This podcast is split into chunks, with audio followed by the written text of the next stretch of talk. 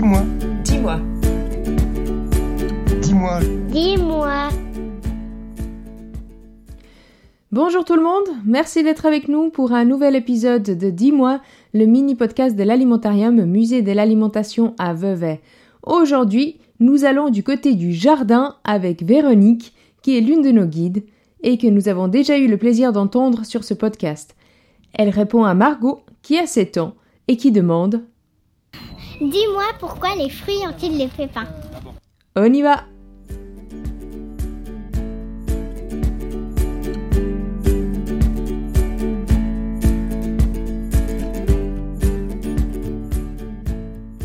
Hello tout le monde. Je suis sûre que vous tous, ou presque, aimez manger des fruits et appréciez une pomme croquante, une poire juteuse ou encore un abricot bien sucré. En plus, ils sont pleins de vitamines et d'autres nutriments intéressants qui font du bien à notre corps. Mais si on veut bien, la nature n'a pas fait les fruits pour notre simple plaisir. Non, la vérité est tout autre. Ce que nous trouvons à l'intérieur d'un fruit, comme par exemple les pépins dans les pommes, ou les noyaux dans les pruneaux ou les pêches, contiennent les embryons, les futurs bébés plantes si tu veux. Car chaque espèce, animale ou végétale, a comme premier but sa survie, c'est-à-dire de se reproduire. Et cette survie, pour beaucoup de plantes, est assurée par les embryons qui se trouvent dans les pépins ou les noyaux des fruits, selon la variété. Il y a aussi des plantes qui se reproduisent par des spores, mais ça c'est une autre histoire. Revenons à nos pépins et à nos noyaux. Le pommier, par exemple, produit au printemps des magnifiques fleurs roses. Ces fleurs vont être pollinisées par des insectes, les abeilles, ce sont elles qui nous fournissent le bon miel, mais aussi et surtout par des abeilles sauvages et d'autres insectes. Si tu vois un pommier ou un autre arbre en fleurs, approche-toi prudemment et ferme un moment les yeux et écoute bien. Tu entendras un bourdonnement ce sont tous les insectes qui sont au travail. Une fois que les insectes ont pollinisé les fleurs, il y a un processus complexe qui se met en marche. Un fruit est en train de se former et grandira jusqu'à maturité, c'est-à-dire jusqu'à ce que l'on puisse le cueillir et le déguster. C'est lors de la dégustation que nous découvrons qu'il y a ce que l'on appelle le trognon au milieu de la pomme, ou des noyaux dans les pêches ou les cerises par exemple.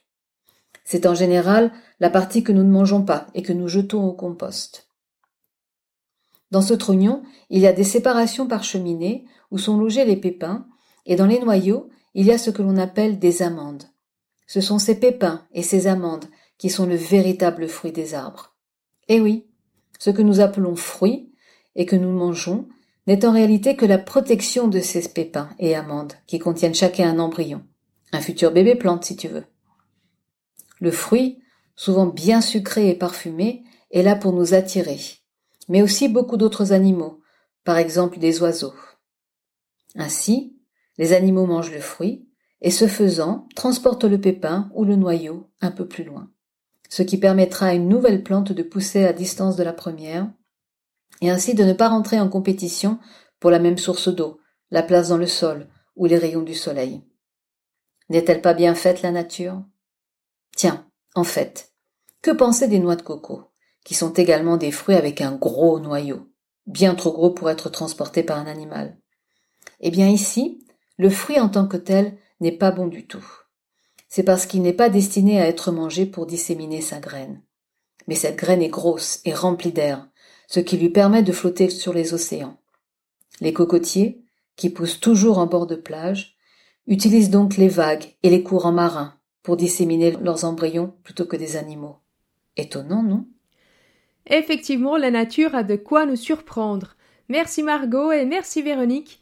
Si toi aussi qui nous écoutes, tu as des questions sur l'alimentation, je t'invite à nous les envoyer par email à community@alimentarium.org ou alors via les réseaux sociaux. On se réjouit de pouvoir te répondre dans les futurs épisodes.